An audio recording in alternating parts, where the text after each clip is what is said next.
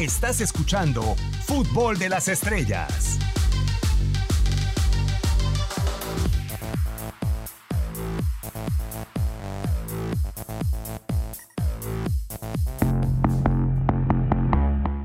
Competidor inagotable en los últimos tres años, Napoli se dio y este domingo se enfrenta a la Juventus, más lejos que nunca en las últimas temporadas de la Liga Serie A.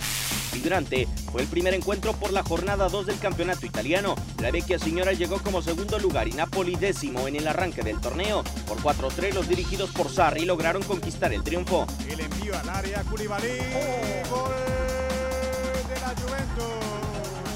Marca en propia puerta. Ahora, la lejanía resta atractivo para el duelo entre Napoli y Juventus. El equipo de Gattuso es onceavo, aunque con 26 puntos de distancia con los bianconeros. Últimos tres encuentros que ambos conjuntos sostuvieron, la vecchia señora se encontró por encima en la clasificación general que los Azzurri, aunque solo por un escalón y solo en la fecha 15 de la temporada 2017-2018. El equipo de San Paolo fue superior al colocarse segundo y la Juventus tercera antes del compromiso. Non è facile, una squadra che crea tanto, una squadra composta da grandissimi campioni, una squadra che negli ultimi 3-4 mesi si vede la mano dell'allenatore, una squadra che palleggia molto bene. Con Gattuso y una temporada deplorable, Napoli hoy enfrenta a la Juventus más lejos que nunca.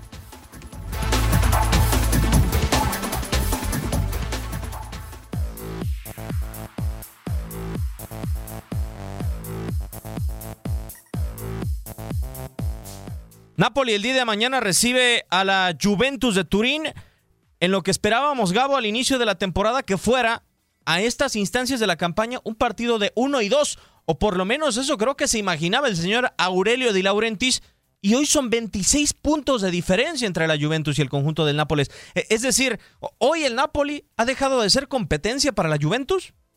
hoy ha dejado de ser competencia para la Juventus. Y, y con lo que me contabas antes de, entrar al aire, que, que termina eh, siendo un tema muy importante, porque iniciaron con un técnico eh, este torneo, después surgieron muchas cosas, que, la concentración, que el estar, que no, que terminó guardándola la presidencia, eh, después termina en Napoli por tener malos, resultados en, Champions y, se la cobran a, Carleto. Y, ahora lo que termina eh, diciendo también Gatuso, ¿qué te demuestra, Diego? Que no tiene la suficiente, el suficiente, perdón, apoyo por parte de la dirigencia para mantener el proyecto. O que no hay un proyecto, o que simplemente no existe.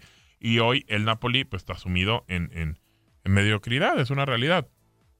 Si el día de mañana termina ganando el partido contra la Juve, que yo lo veo muy lejano, va a ser por los jugadores quizá, o a lo mejor porque Gatuso convenció en algún momento a alguien, porque este equipo no se ve que pueda ganarle a la Juve.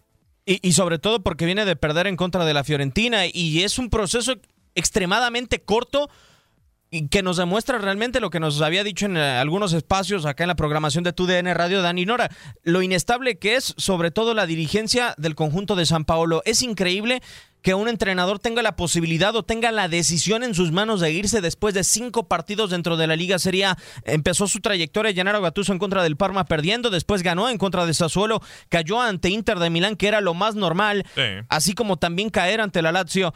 Le terminó ganando a Perugia dentro de los octavos de final de la Copa de Italia, cayó ante la Fiorentina, pero estamos hablando de que prácticamente es un solo triunfo para el Napoli de Gennaro Gattuso, que inclusive no ha ni siquiera tenido la oportunidad de contar con los futbolistas principales. ¿A qué me refiero?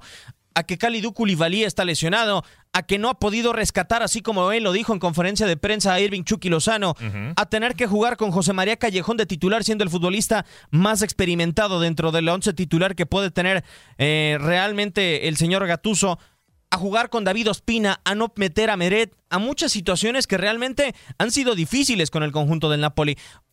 Hoy entiendo que realmente el equipo que le compite a la Juventus es realmente un competidor digno por historia que es el Inter de Milán, pero también hay que decirlo, son cuatro puntos de diferencia. Pero me da la sensación de que hoy era una buena temporada realmente para competir con la Juventus, que creo recién está arrancando realmente en esta etapa importante con Mauricio Sarri, Gabo. Sí, de acuerdo. Y la verdad es que sí complica porque uno busca y trata de, ver en la tabla general, porque también es, una parte de las referencias. Y si buscas quién es el que le está compitiendo, eh, es el Inter, el Alacio. Híjole, tuve que bajar un poco más, unos dos teclazos para encontrar el Napoli. Es lugar 13 de la tabla. Hoy no está peleando absolutamente nada. O sea, si no tiene una buena segunda vuelta, si el equipo no reacciona, si el equipo no se mete en zona importante, este equipo no va a pelear nada.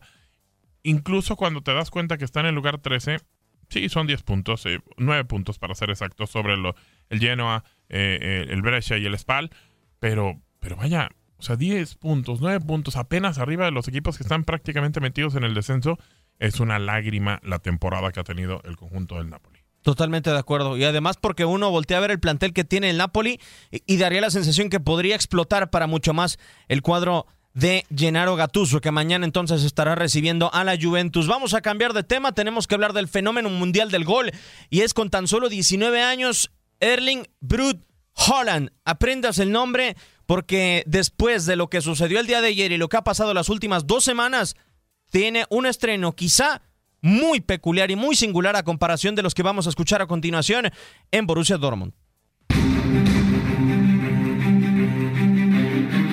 Debuts impresionantes y lluvias de goles. Los delanteros en el Borussia Dortmund son garantía de espectáculo.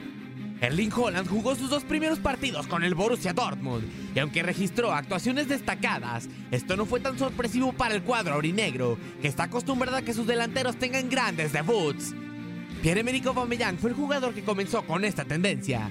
Llegando desde el San Etienne en 2013 con un perfil bajo, jugó su primer partido como Schwarzgelbe en contra del Augsburg. 79 minutos le bastaron para firmar un triplete que le auguraría un buen futuro con su nuevo club.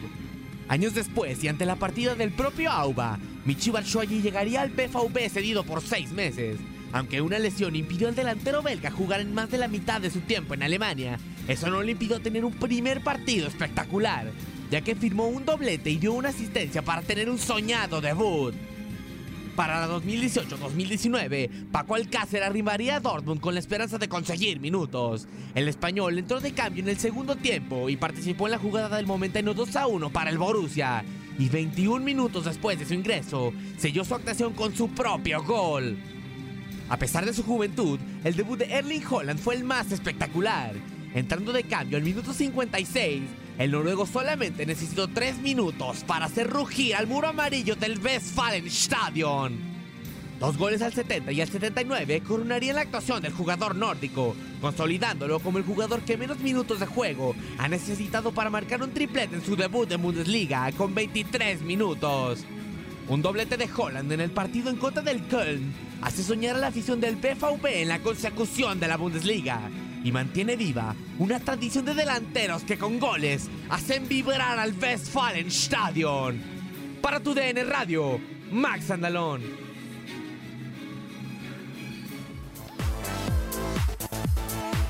Muy buena nota de Max Andalón y ahorita lo discutíamos eh, fuera del aire, Gabo.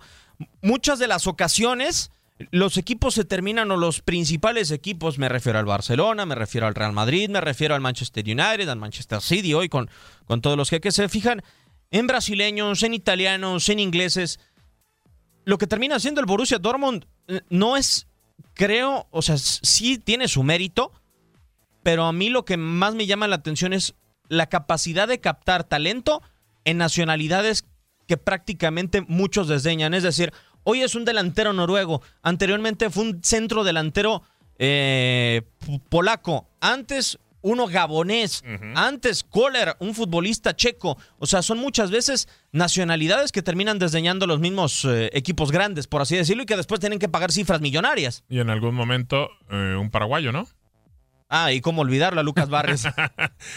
creo que de repente son nacionalidades que no, no terminan por convencer pero la gente del Dortmund se fija en, en, en, la calidad o por lo menos en lo que puede llegar a, explotarlos, eh, en el buen sentido de la palabra, y, y, que obviamente después va a obtener las ganancias por las cuales los llevó ahí. Creo que, que, que es algo que, que, tiene mucha claridad en el Dortmund, que no se fijan en, en solamente si es brasileño, argentino, italiano, no sé, portugués, pero tratan de, de, de buscarle la calidad por no la nacionalidad, sino simplemente por lo que les pueda dar en la cancha y después les pueda ofrecer para un mercado, obviamente, que, que, necesitan y que es su negocio, que es la ganancia. Totalmente de acuerdo. Y precisamente hablando de ídolos, Vamos a preguntarle a nuestro compañero que también estuviera en algunas ocasiones en Fútbol de las Estrellas, Diego Pinzón, el cafetalero, el colombiano, quien hoy trabaja dentro de la Bundesliga en las oficinas de Nueva York. Diego, ¿cómo estás? Un placer saludarte y preguntarte qué lugar puede llegar a ocupar Erling Brut Holland precisamente con respecto a las figuras de las que hemos platicado. Yo creo que posicionar a Haaland en este momento a nivel de estrellas del Dortmund es un tanto peligroso porque obviamente ni siquiera ha podido jugar un partido completo, ¿no? Lleva apenas 60 minutos en dos encuentros, pero lo que está demostrando es las ganas y el hambre que tiene, ¿no?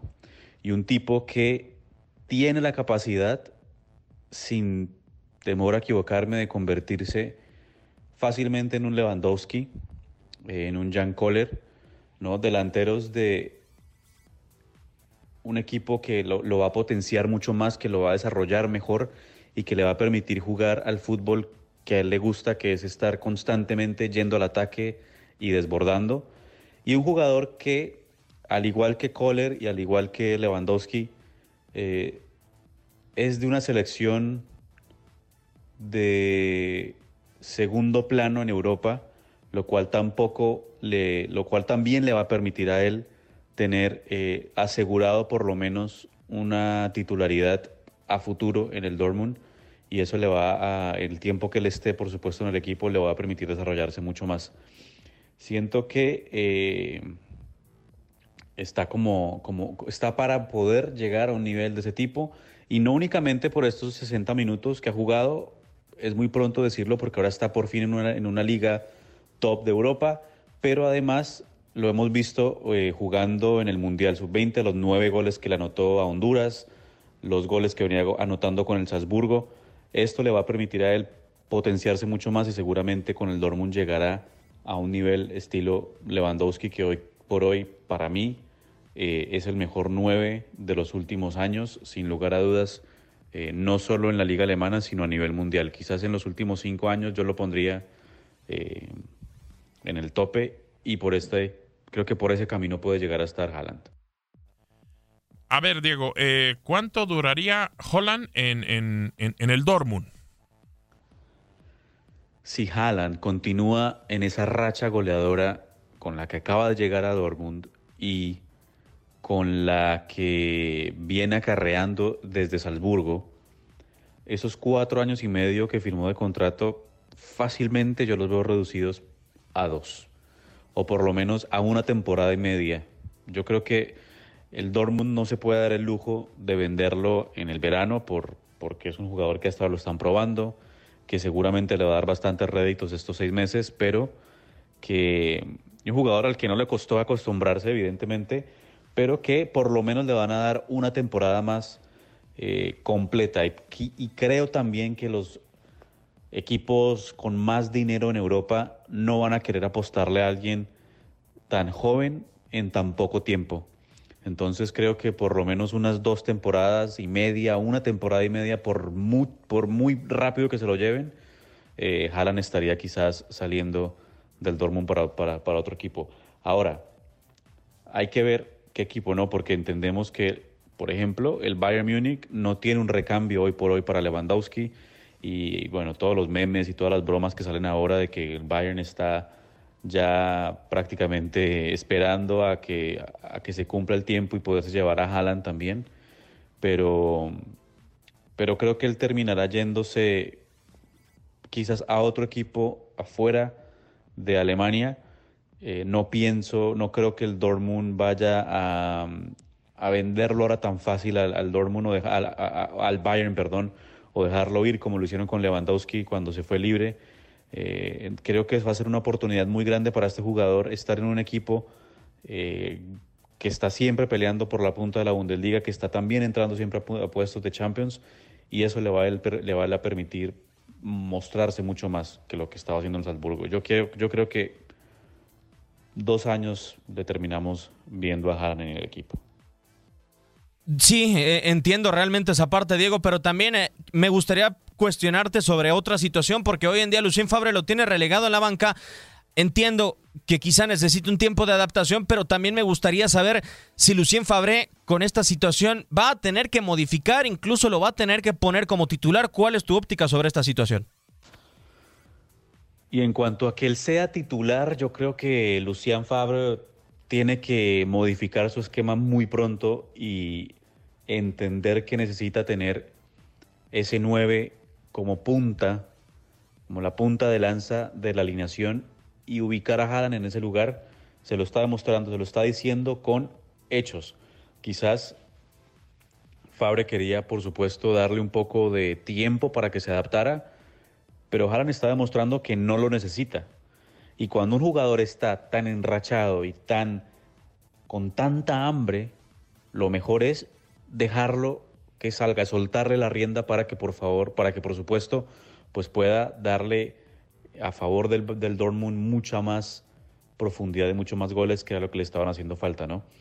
Eh, hasta hace poco Paco Alcácer era quizás ese referente, pero se fue enfriando, tuvo una gran temporada el año pasado, la, la campaña pasada, perdón, pero ahora eh, se ha apagado un poco, no ha tenido ese protagonismo que tenía quizás en la temporada anterior y el esquema que tiene el Dortmund hoy en día, creo que le puede llegar, o los jugadores que tiene hoy en día, el Dortmund le pueden llegar a funcionar muchísimo mejor a un Haaland que a un Paco Alcácer, ¿no? Eh, e incluso a, que cualquier otro jugador. No podemos, porque el, esquema de, de, Fabre tiene que volver a tener a un 9 como punta, en el cual tengas a Jadon Sancho por un lado aportándote balones, tienes a Julian Brandt también por el otro mandándote más pelotas, tienes a Torgen Hassan, jugadores muy jóvenes que pueden llegar a formar un equipo bastante competitivo para el Dortmund. Diego, eh, ¿Holland será factor para que avance en la Champions el Borussia Dortmund? Va a enfrentar al PSG. ¿Qué nos puedes contar sobre eso? Y en la Champions League yo siento que Haaland puede llegar a darle ese factor extra, factor X, a un Borussia Dortmund que tiene que enfrentar a un Paris Saint Germain que eh, tiene también ciertas falencias en el fondo, ¿no? Y que en Europa no pesa tanto. Sin embargo, tiene a jugadores que le pueden dar, por supuesto, la pelea al Borussia Dortmund. Va a ser una serie bastante interesante porque ambos equipos a nivel ofensivo son muy eh, concretos y son muy eficaces, pero siento que a nivel defensivo les falta bastante todavía para poder aspirar incluso a llegar a unos cuartos de final. Tienen la suerte de que ahora se enfrentan a otro equipo que defensivamente no es tan completo, entonces probablemente eh, puede llegar a ser lo, que determine quién clasifique y quién avance a la siguiente ronda, ¿no? Pero Haaland tiene, por supuesto, creo que es el jugador que cualquier equipo en este momento en la Champions quisiera tener. Desde el Real Madrid, desde el Manchester City, desde el propio Liverpool para abajo, creo que cualquier equipo en este momento en la Champions quisiera tener a un jugador como Haaland. Que si es titular, te va a marcar mínimo dos goles. Que si entra como suplente, también te los va a notar. Entonces, eh, es un jugador que seguramente al Dortmund le va a traer muchísima satisfacción en, esta, en, los octavos de final de la Champions. Perfecto, gracias a Diego Pinzón, el compañero que trabaja en la Bundesliga, en las oficinas de Nueva York y manejando prácticamente parte del sistema de redes sociales de la competición alemana. Yo lo que creo, Gabo, sí va a ser muy difícil que dure los seis meses o que dure menos del año en el Borussia Dortmund, entendiendo eh, que, por ejemplo, hoy Robert Lewandowski no para de hacer goles, tiene 21 anotaciones y, además, por si fuera poco, va a ser muy difícil que Erling Brut Haaland pueda ser campeón de goleo dentro de la Bundesliga. A mí me da la sensación que para que un equipo de la élite se vuelva loco por Haaland es porque Haaland la tiene que romper dentro de la UEFA Champions League y eso significa que el Borussia avance sobre el Paris Saint-Germain. Sí, creo que, el tema es es, es, una situación del Borussia y, el Borussia se dedica a vender jugadores. Es una realidad. Eh, los eh, eh, extrae y los, los, lleva, los saca en algún momento, le, le, dejan algo, pero después termina haciendo negocio. No sé si sea seis meses, un año, no sé cuánto estará Holland con el equipo de, del Borussia. Pero sí creo que va a llegar el momento en el cual alguien va y a lo mejor por abajo, sin que nadie se entere, ya lo va a tener apartado. Un Tigres, como en la, Liga Mexicana. Y posiblemente llegue y ponga su fichita y diga, aquí estoy, eh, ténganme en cuenta porque eh, de repente, y lo platicamos, Diego, los precios van a subir obviamente en cuanto este tipo empieza a hacer más goles, empieza a romperla, tanto en, en, la Bundesliga como en Champions, que posiblemente pues, pueda ser uno de los temas que pueda hacer contra, contra el PSG. Eh, en el tema de la Liga de Campeones es, es una situación muy, muy, muy curiosa porque creo que ahí la desventaja que tiene el conjunto del Borussia, donde se hace fuerte es en, en Alemania, y primero es la ida, eh, eh, entre el 18 y 26 de febrero y la vuelta la van a jugar en París. Así que pues no sé qué tanto pueda agarrar de ventaja el conjunto del Borussia para poderse ir a, la ciudad de París. Eh, Es muy complicado el rival, evidentemente quizá las facilidades que otorga la, la defensa del conjunto parisino puedan dejarle algún resquicio a, a Holland. Y también hay algo que me llama mucho la atención, Gabo. Tú pones que Holland, cuando salga del Borussia, porque evidentemente creo que va a salir, Sí, claro. sea el fichaje más caro en la historia del Borussia Dortmund, que supere los más de 140, 150 que, que fue vendido Dembélé. Ah, no sé. Hoy cuánto puede costar eh, Holland. Ahora, ¿30? ah, ya. No, no me asuste, señor productor. Eh, no sé, ¿qué cuesta? ¿60? ¿50? Eh, Es que esa es la, la cláusula que Ujú. negociou el director deportivo del Borussia Dortmund, porque eh, hay una situación que creo que le ha de pegar mucho al aficionado del Borussia Dortmund y es que Holland no termina en el Bayern Múnich. Mm, Y si Holland llega a costar para mí más de 100 millones de euros, no va a terminar en el Bayern Múnich, porque el Bayern Múnich prometió este verano la inversión más grande de su historia y el fichaje más caro fue de Lucas Hernández por 80 millones de euros. o sea que no rebasaría esa cifra exactamente. Yo no creo que el Bayern se atreva a rebasar los 100 millones. Y eso que tiene que suplir a Lewandowski en algún momento. Sí, claro, completamente. Pero Holland hay que ver eh, en qué momento se va negociado. Si alguien eh, en los próximos dos meses a lo mejor llega y, y- y- y trata de negociar ya desde ahorita con el Borussia, a lo mejor dejándolo todavía un año más o, o seis meses o no sé, eh, pues obviamente el precio sería mucho más bajo. Si lo dejas más tiempo, este chico va a empezar a subir mucho más. Más de 140. Más de 140. Yo creo que es un fichaje que inclusive por edad y por lo que está haciendo puede competir en valor por Mbappé, ¿no? Sí, sin duda. O sea, creo que si ahorita, eh, ahorita Holland termina valiendo 50 o 60 millones, eh, mientras más avance el tiempo, va a ir subiendo, obviamente, 70, 80. Conforme vaya jugando más y metiendo más goles como el que nos regaló eh, el, el pasado eh, segundo que hace. Y, creo que sobre eso es donde vas a ir viendo y, y midiendo lo que, lo que cuesta este tipo.